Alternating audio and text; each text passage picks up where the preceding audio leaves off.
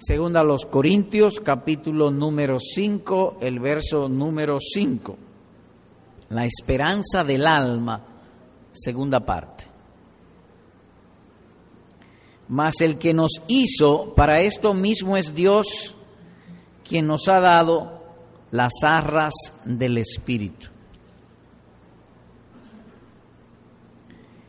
La vez pasada, esta es la segunda vez que nos reunimos a estudiar este versículo y la vez pasada se decía que cuando uno lo lee así de pronto, como que no es tan inmediato saber de qué está hablando, de qué se trata el tema de este versículo. Luego vimos el contexto y que se trata de un tema de esperanza, o más bien respecto al futuro del creyente. Además se dijo que lo que más afecta la mente de una persona es las cosas que él tiene por delante, su futuro. Hay cosas que hicimos en el pasado, ayer o antes de ayer o cualquier día, que nos afectan. Pero no es tanto lo que hicimos en el pasado, lo que nos afectan son las consecuencias o los efectos que pudieran venir y que están delante de nosotros. Más aún que el objeto de estudiar este tema es que veamos cuán glorioso es el futuro del verdadero creyente. Y viéndolo, seamos consolados.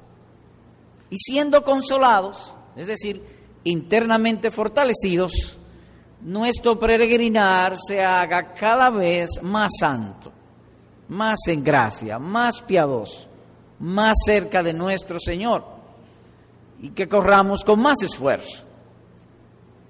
Es como alguien que esté sediento o hambriento y está próximo a la casa y huele la comida, él acelera el paso, porque él huele que hay algo bueno que le está esperando. Es tan bueno lo que estamos esperando, que el propósito de este tema precisamente es eso, que aceleremos el paso. Entiéndase que crezca en nosotros por la esperanza tan gloriosa que tenemos, el deseo de amar cada vez más a nuestro Señor Jesucristo. Porque el pasaje es de singular consuelo, es un canto de gloria y esperanza. De manera que eso nos motive. ¿Por qué? Porque es el final de las aflicciones, ese día que tenemos por delante, y el inicio de la posesión de la gloria. Como dice el verso 4, los que estamos en este tabernáculo gemimos con angustia.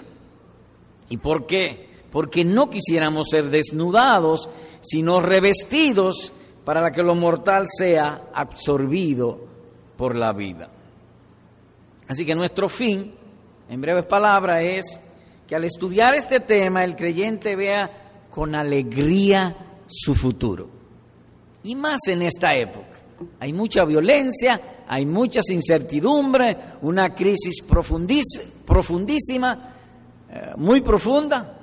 El día pasado oía una noticia que decía que hay cerca de o más de 300 trillones de dólares de papeleta que andan sin respaldo, o lo que llamábamos aquí inorgánicos.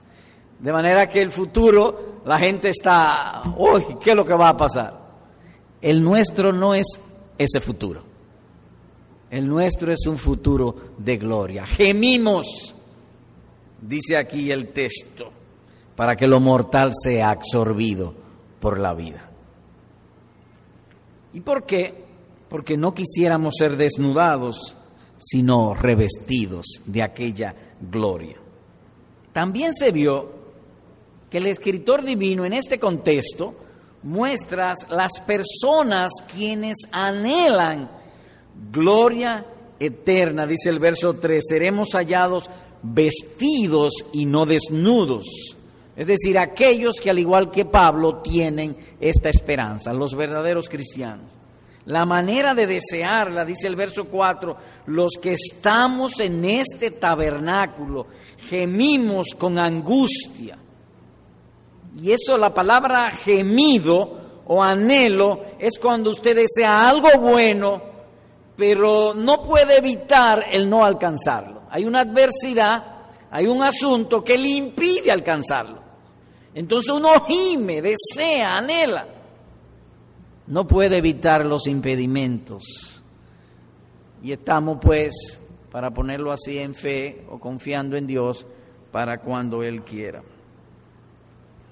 Luego en el verso 5 dijimos que están los fundamentos de ese anhelo. Dios nos hace nacer de nuevo y pone ese anhelo en nosotros. Cuando se nos predique el Evangelio, se nos predique el Evangelio, lo que se nos ofrece es vida eterna. Es decir, que tenemos ese anhelo. ¿Y cuáles son esos fundamentos? En el versículo 5 se indican dos fundamentos. Dos. Que el Señor capacita al creyente con tal fin. El que nos hizo para esto mismo es Dios. Él nos hizo para esto mismo. Él es Dios o es Dios. Y dos, la manera, y esa manera es dando lo necesario. Nos ha dado las arras del Espíritu.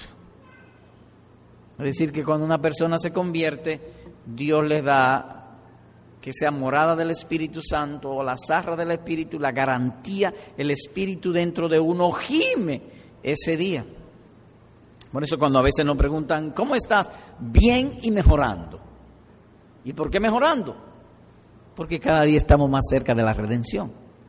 Es decir, estamos mejorando, nos estamos acercando. El estudio fue bosquejado de esta manera. Uno, enfocando su contexto lo cual estamos viendo. Dos, la buena obra en el alma. Y tres, la gran obra de Dios. Así que hemos de seguir con nuestro primer gran encabezamiento, enfocando su contexto. Y antes de proseguir, hemos de leer nuevamente o nos detendremos en el versículo número 4. Volveremos sobre eso. ¿Y por qué? Bueno, un hermano nos hizo un comentario en desacuerdo con nuestro enfoque, en desacuerdo interpretativo, que se sepa. Y, y el pasaje se presta a que hayan desacuerdos, porque dice el versículo 1, porque sabemos que si nuestra morada terrenal nuestra morada terrestre, este tabernáculo se deshiciere, tenemos de Dios un edificio, una casa no hecha de manos, eterna en los cielos. Verso 4, porque asimismo lo que estamos en este tabernáculo gemimos con angustia, porque no quisiéramos ser desnudados, sino revestidos para que lo mortal sea absorbido por la vida. Algunos entienden que ese anhelo, esa habitación celestial que habla allí, oh gloriosa, se refiere al cuerpo resucitado. Otros entienden, de lo cual nosotros nos adherimos a eso, que no se trata del cuerpo resucitado, sino una gloria que se le da al alma cristiana, el verdadero cristiano, tan pronto sale de este mundo. Así que cuando decimos en desacuerdo, nadie vaya a pensar lo peor. Es que el pasaje se presta a, varias interpretaciones sobre ese asunto. Ahora, enfocando el versículo número 4, de donde ha surgido el desacuerdo interpretativo, se pueden ver allí varios asuntos. Dice, el tiempo del gemido en este tabernáculo. Ese es el tiempo de mientras estemos en este tabernáculo. Gemimos, porque todavía no tenemos. Luego dice la situación, gemimos con angustia. El estado del alma es con angustia, deseando, anhelando, pero angustiados también. Y la intención. No quisiéramos ser desnudados, sino revestidos para que lo mortal sea absorbido por la, por la vida, dice allí. Así que él se puede desglosar en tres partes, no obstante el enfoque sobre el desacuerdo interpretativo. Este, no estaba en nuestro plan y hablar de eso, pero creemos que procede o demanda hablar de eso, aunque sea brevemente. Es sobre la intención. No quisiéramos ser desnudados, sino revestidos para que lo mortal sea absorbido por la vida. Y la intención a su vez puede ser dividida en dos partes, una negativa y otra positiva. No queriendo ser desnudados, negativo. Positivo, sí revestido para que lo mortal sea absorbido por la vida.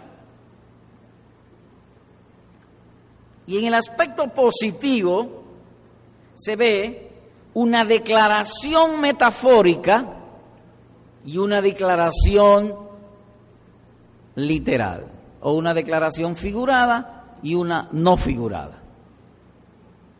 Metafórica, revestido. Está hablando del alma y viene hablando de eso y dice revestido. ¿Para qué? Para que lo mortal sea absorbido por la vida. Así que cuando el escritor dice revestido, lo que está diciendo es para que lo mortal sea absorbido por la vida. Y eso es lo que él tiene en mente.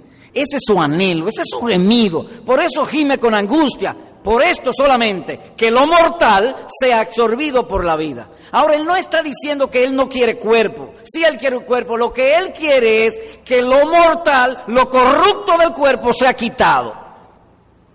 Eso sí él quiere.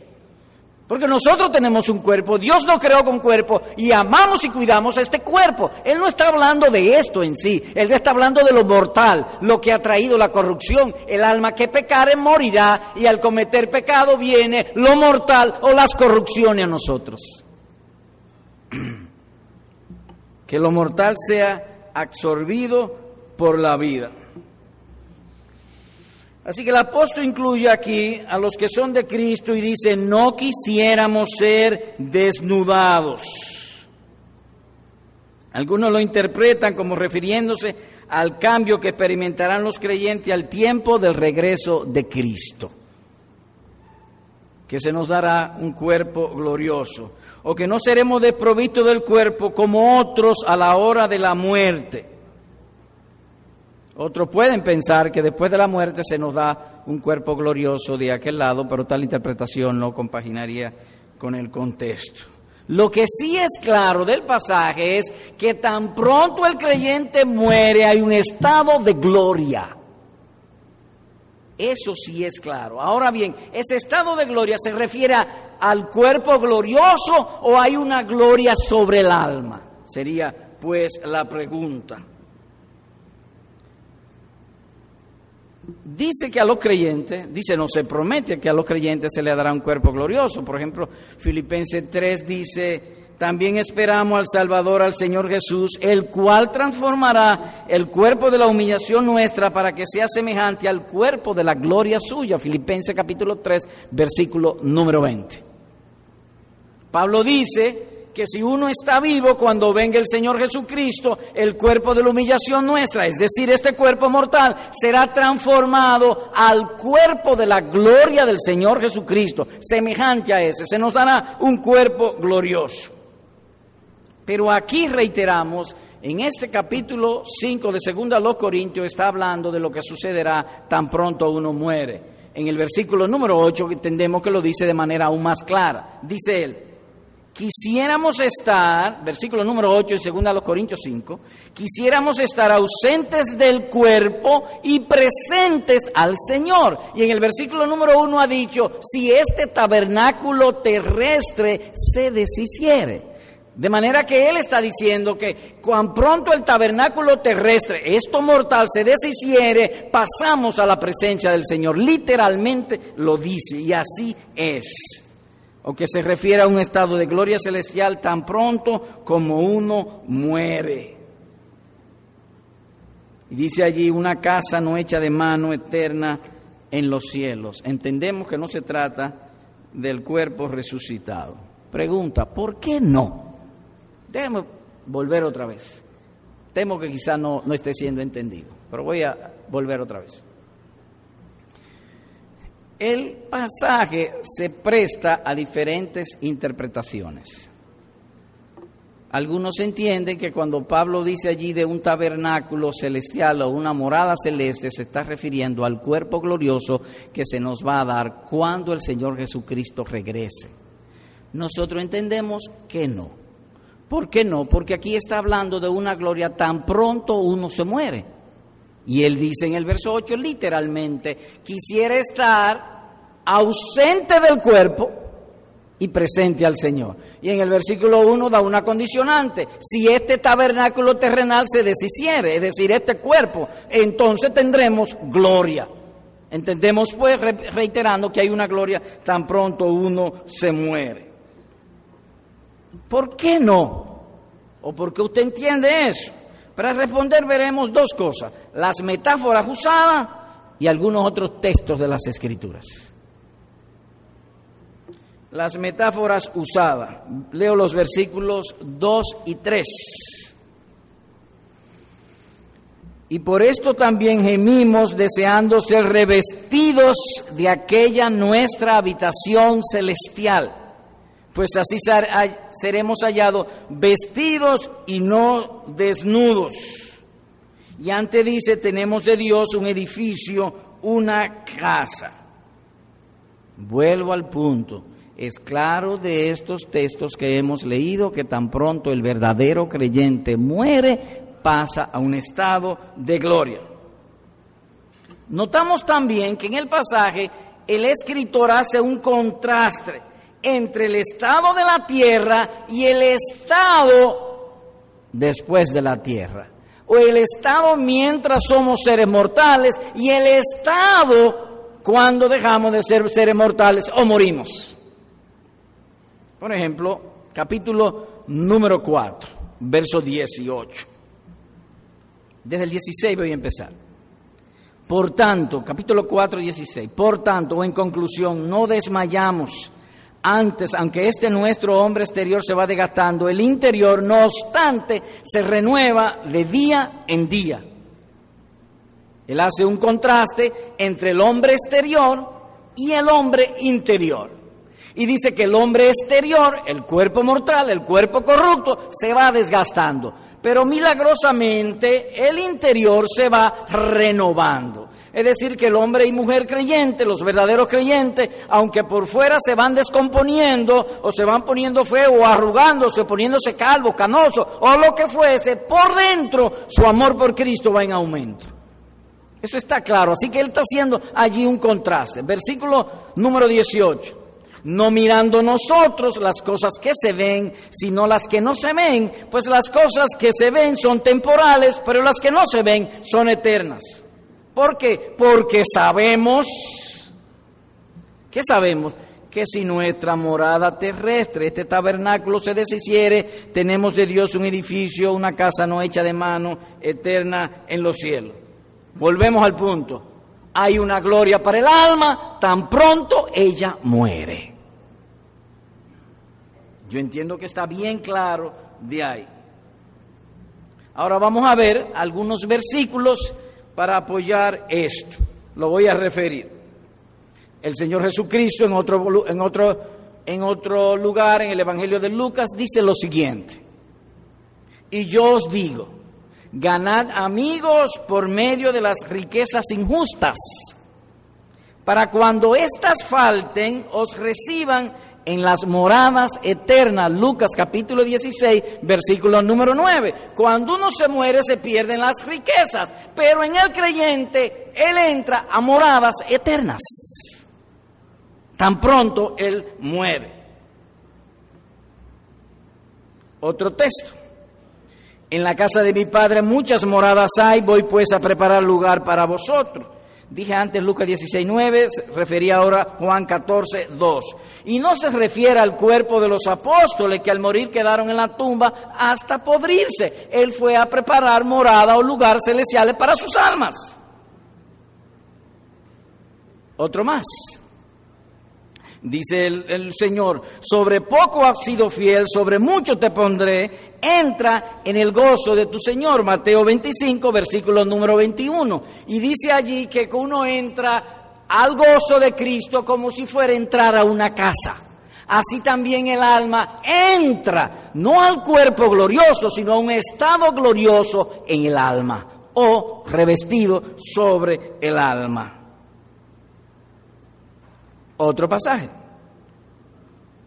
Abraham por la fe habitó como extranjero en la tierra prometida, como en tierra ajena, morando en tiendas con Isaac y Jacob, coheredero, coherederos de la misma promesa. ¿Por qué? Porque esperaba la ciudad que tiene fundamentos, cuyo arquitecto y constructor es Dios. Hebreo 11, 9 y 10. Así que el escritor divino en hebreo hace un contraste, morando en tienda con Isaac y Jacob, porque esperaba una ciudad, la ciudad terrenal, de manera que el alma entra, como se entra al gozo, a un estado de gloria, tan pronto como sale de este mundo.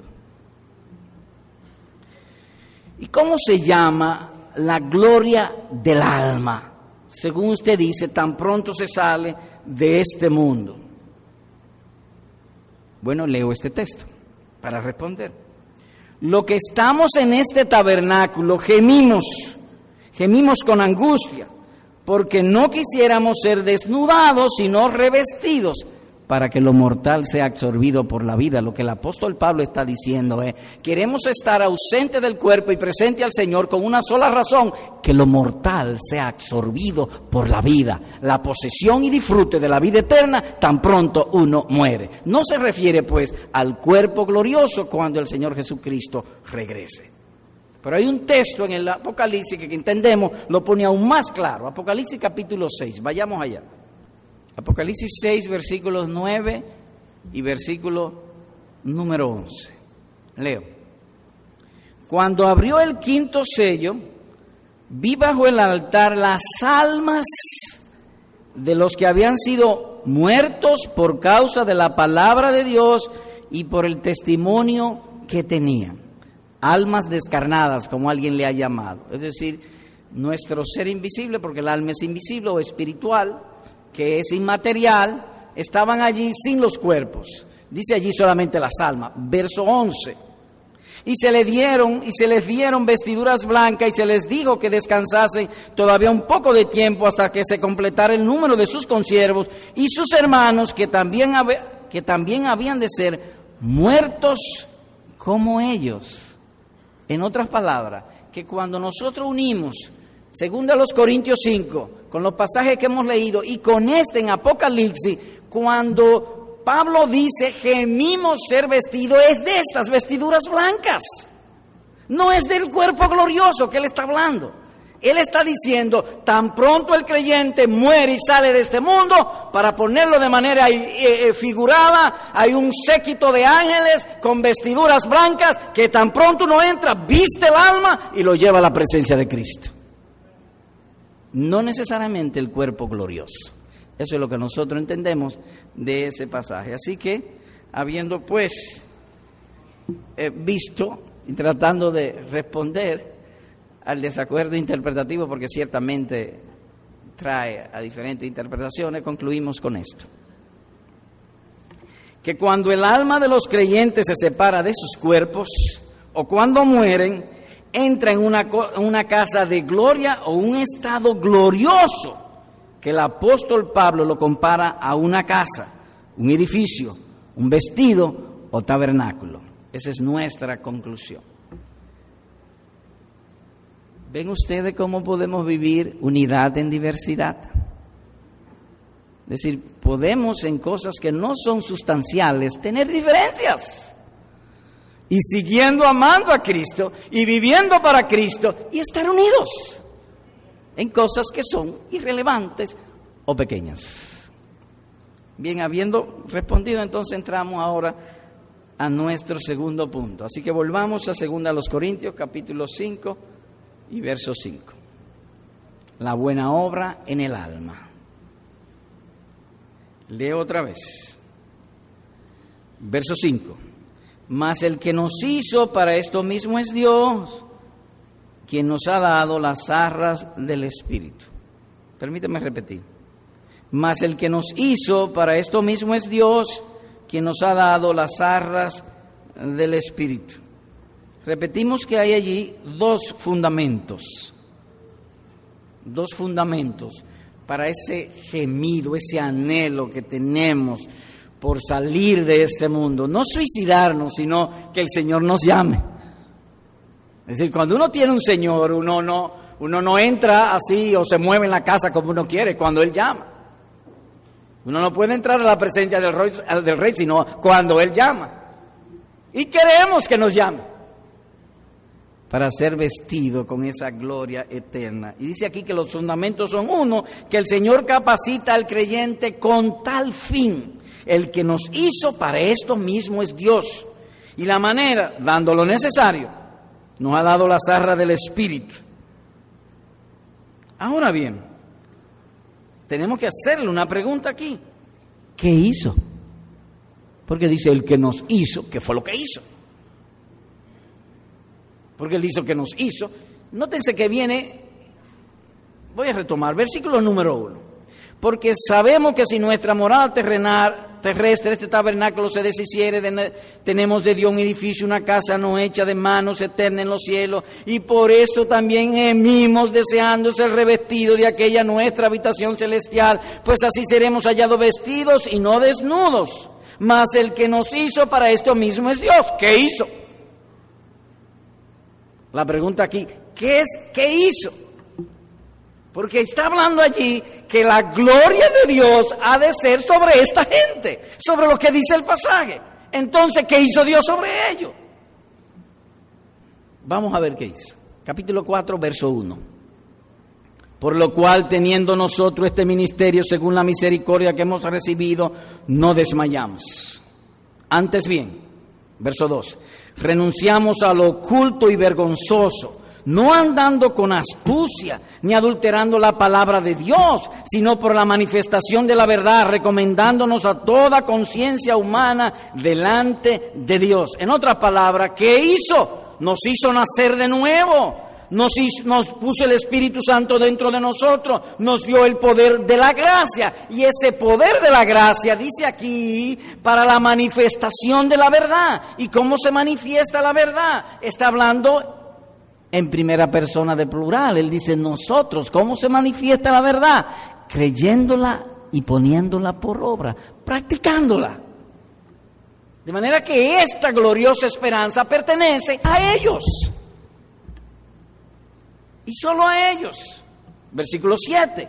Pero tenemos este barro, este tesoro, porque es un tesoro, la gloria del Padre en nosotros.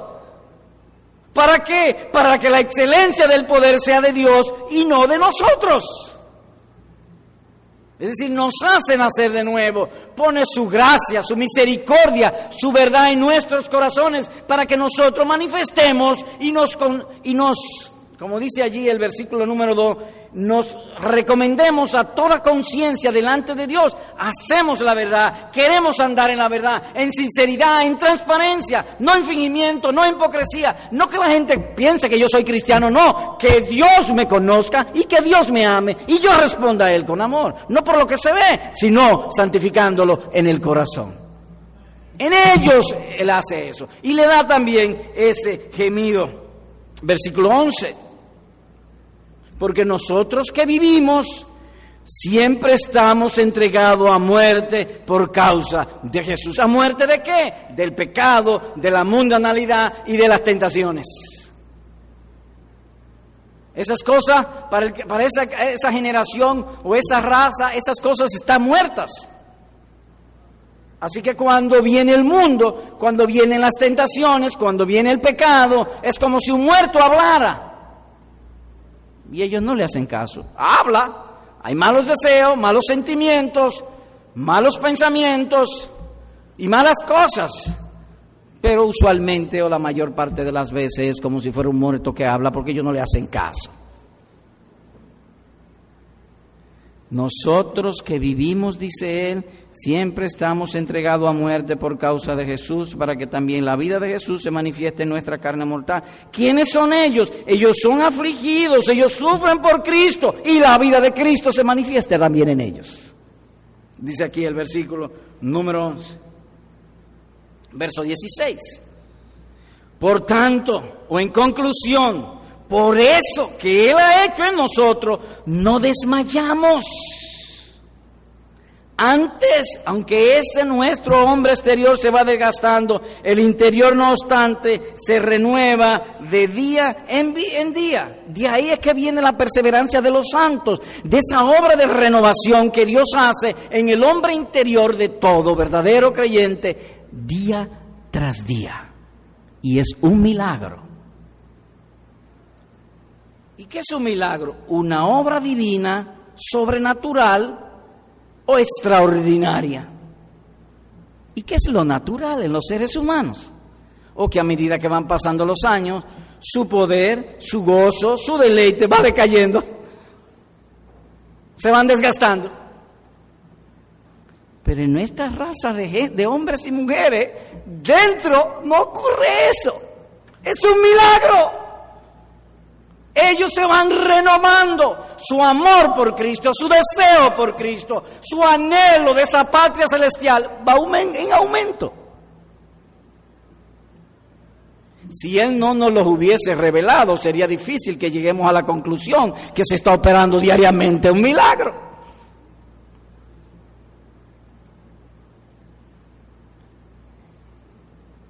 ¿A cuáles de ustedes un día no le dio deseo de abandonar la fe y irse y que no lo molestase? Si pidiera que levantase la mano, yo creo que levanta la mano más de la mitad de la iglesia. ¿Y qué pasó? Esto se van renovando de día en día. Y aunque a veces tienen malos deseos, el poder de esa gracia de renovación los hace perseverar para el día de gloria.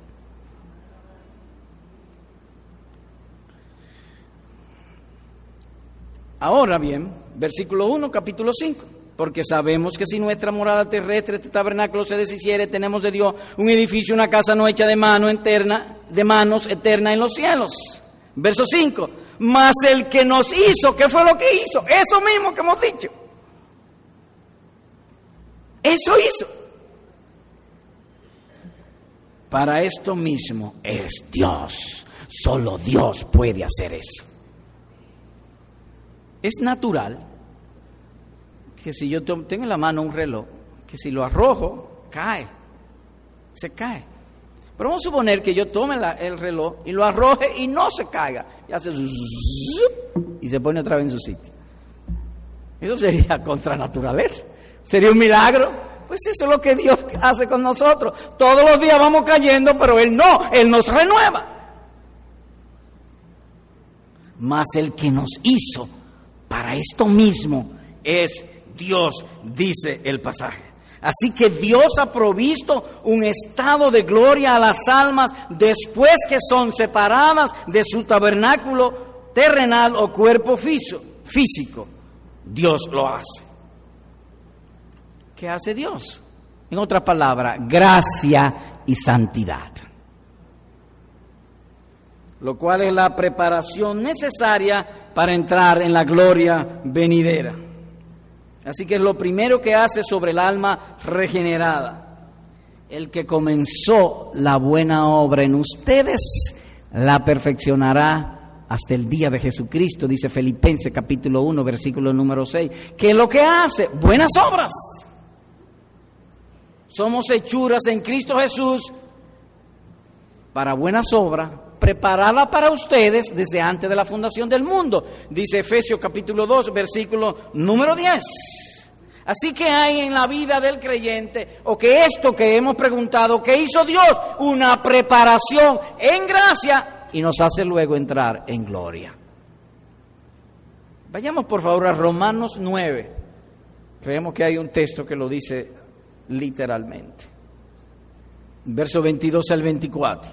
Leo. Y que si Dios, queriendo mostrar su ira y hacer notorio su poder, soportó con mucha paciencia los vasos de ira preparados para destrucción y para hacer notorias las riquezas de su gloria, las mostró para con los vasos de misericordia que él preparó de antemano para gloria, a los cuales también ha llamado, esta es, a nosotros a los verdaderos creyentes, no solo de los judíos, sino también de los gentiles. ¿Cuál es la preparación? ¿Qué es lo que hace? Una obra de gracia mientras ellos están en esta tierra para entrarlo luego a un estado de gloria.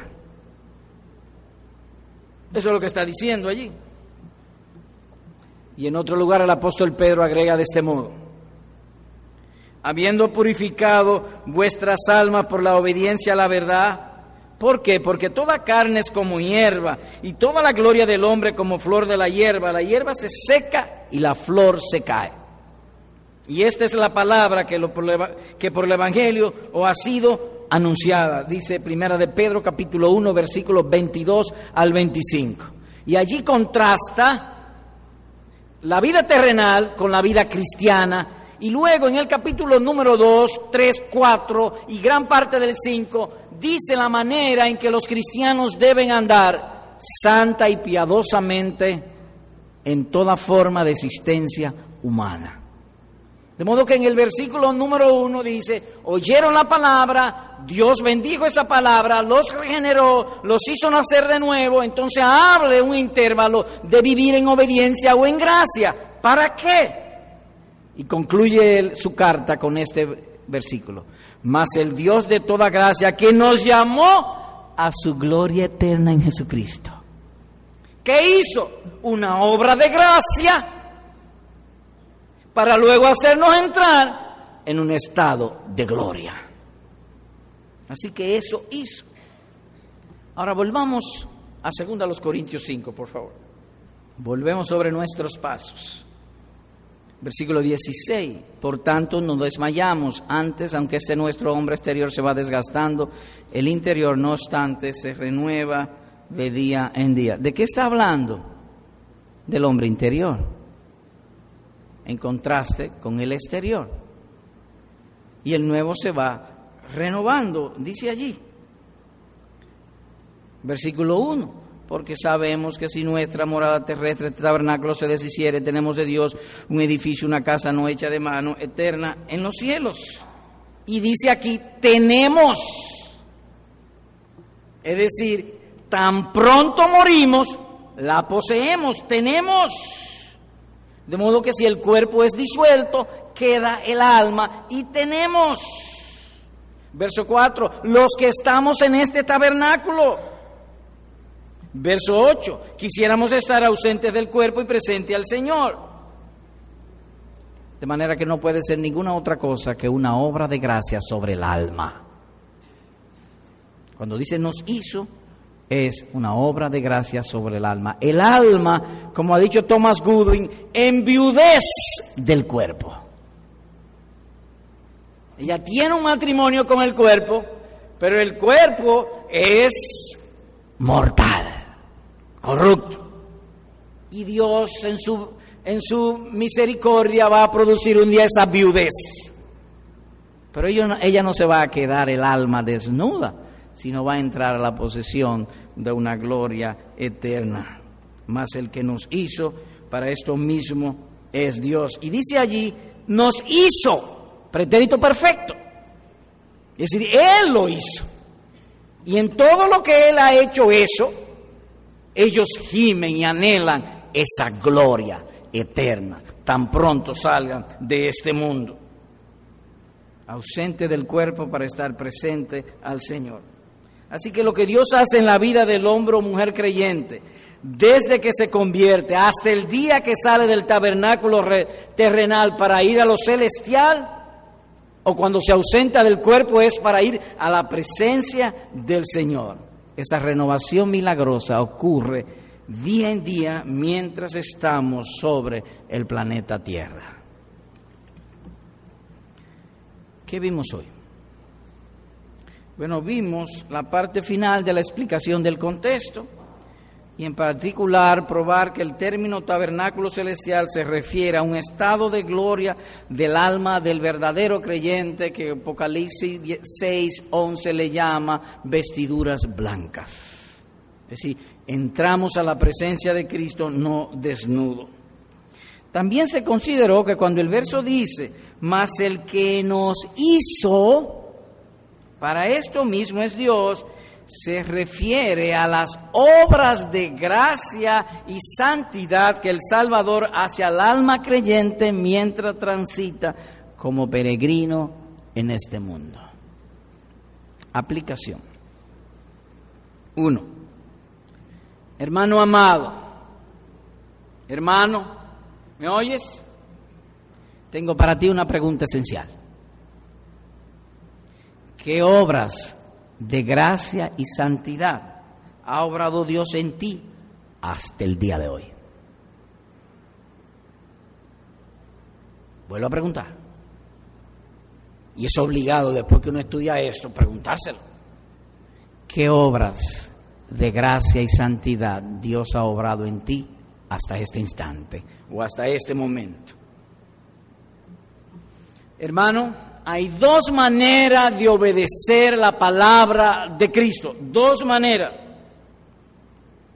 Por educación o por gracia. Hay personas que nacen en naciones civilizadas con tradición protestante o evangélica, o nace en un hogar cristiano, se le enseñan buenas maneras, buenos modales, y hacen mucha obediencia a Cristo, pero eso es civilidad, eso es moralista. Yo no te estoy preguntando de eso, lo cual es bueno, no deje de hacerlo si fuese el caso. La gracia que ha hecho en ti. Esa es la pregunta. ¿Qué ha hecho el poder de la gracia en ti? Las cosas que tú haces, ¿te le enseñó el pastor o te le enseñó Cristo? ¿Te le enseñaron tus padres o te le enseñó el Señor?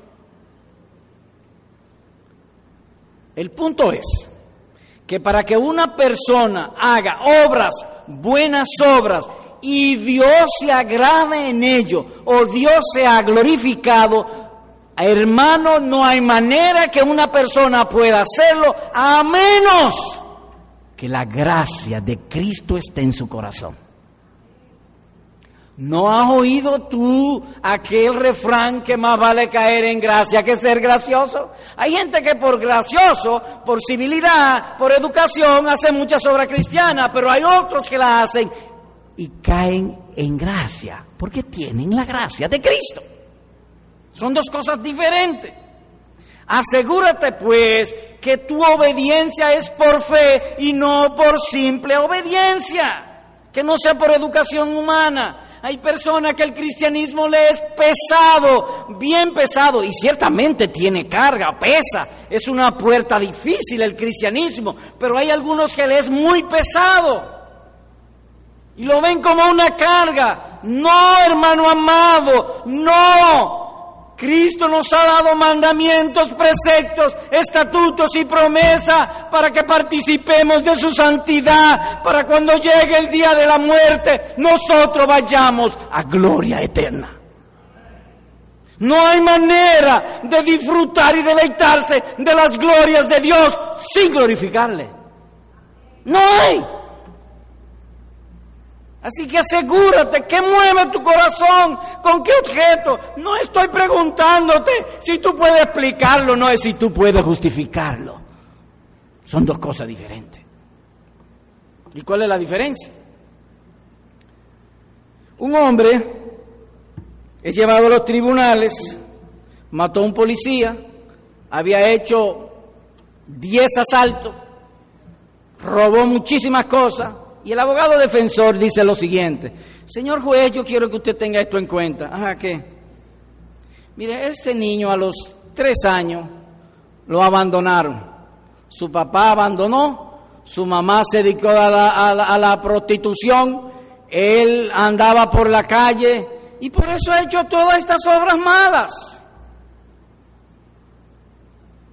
Y además de eso, fue a un sitio a vivir con un estío y lo violaron como diez veces. Es un hombre malo. Por eso ha hecho todas estas cosas malas. Ahora yo mi pregunta es, ¿lo absolverá el juez o lo declarará, declarará inocente por esa explicación?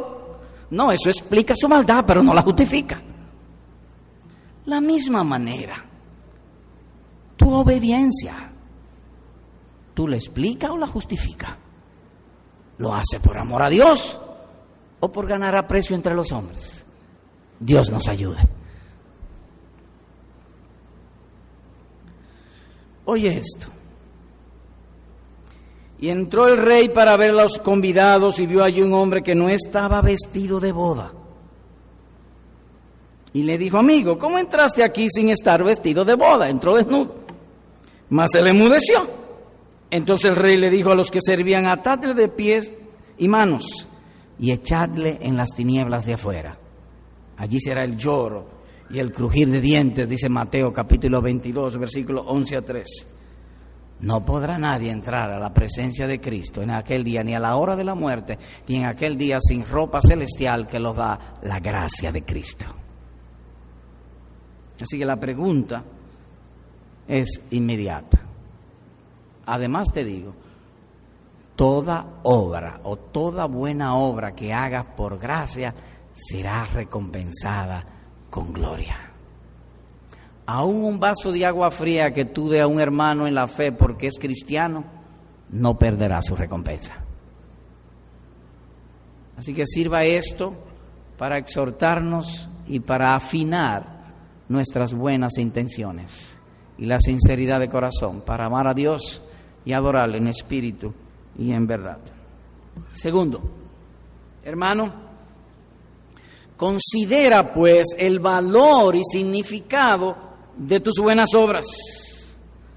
Ten presente que mientras estés en este mundo, estará bajo la influencia y poder de Dios en orden de prepararte y de vestirte para la gloria, de agregar vestidura. Por lo tanto, al considerar esto, te ruego que sigas haciendo el esfuerzo de vivir en esta vida. Si está enfermo, ve a los médicos para que no te mueras. Si te dicen que una medicina natural te ayuda, pues averigua bien y hazlo. Trata de estar e, vivo en este mundo. Señor predicador, usted no tiene que decirme eso, eso es lo que yo hago todos los días. Yo trato de vivir, de extender mi vida en este mundo. Bien, pero hay una segunda pregunta, ¿para qué? ¿Para qué quieres tú extender tus, tus días en este mundo?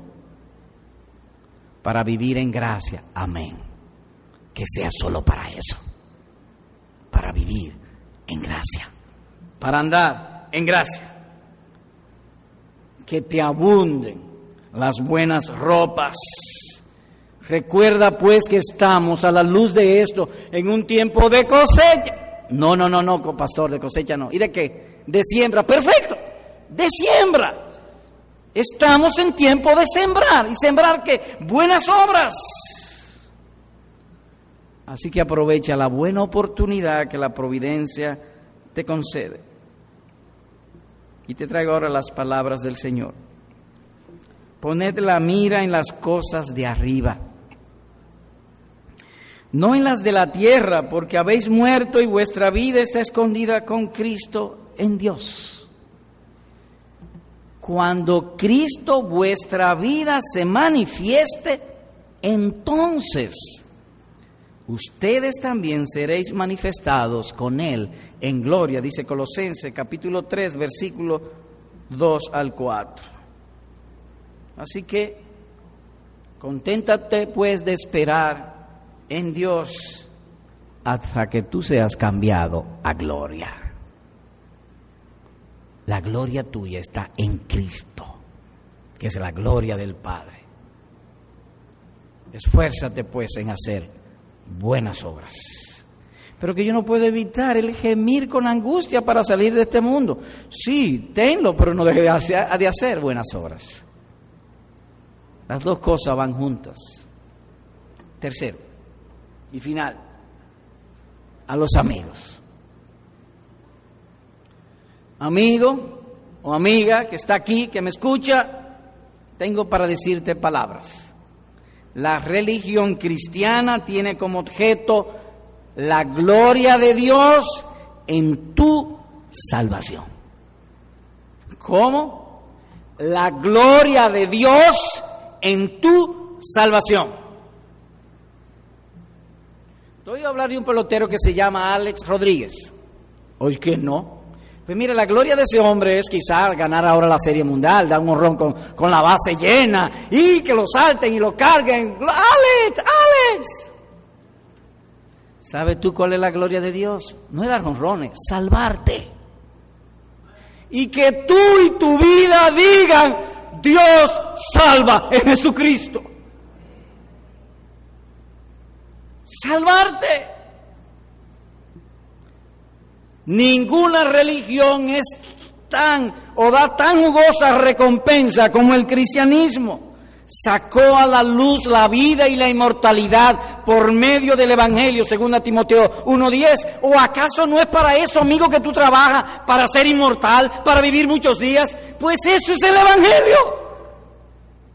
Ser inmortal.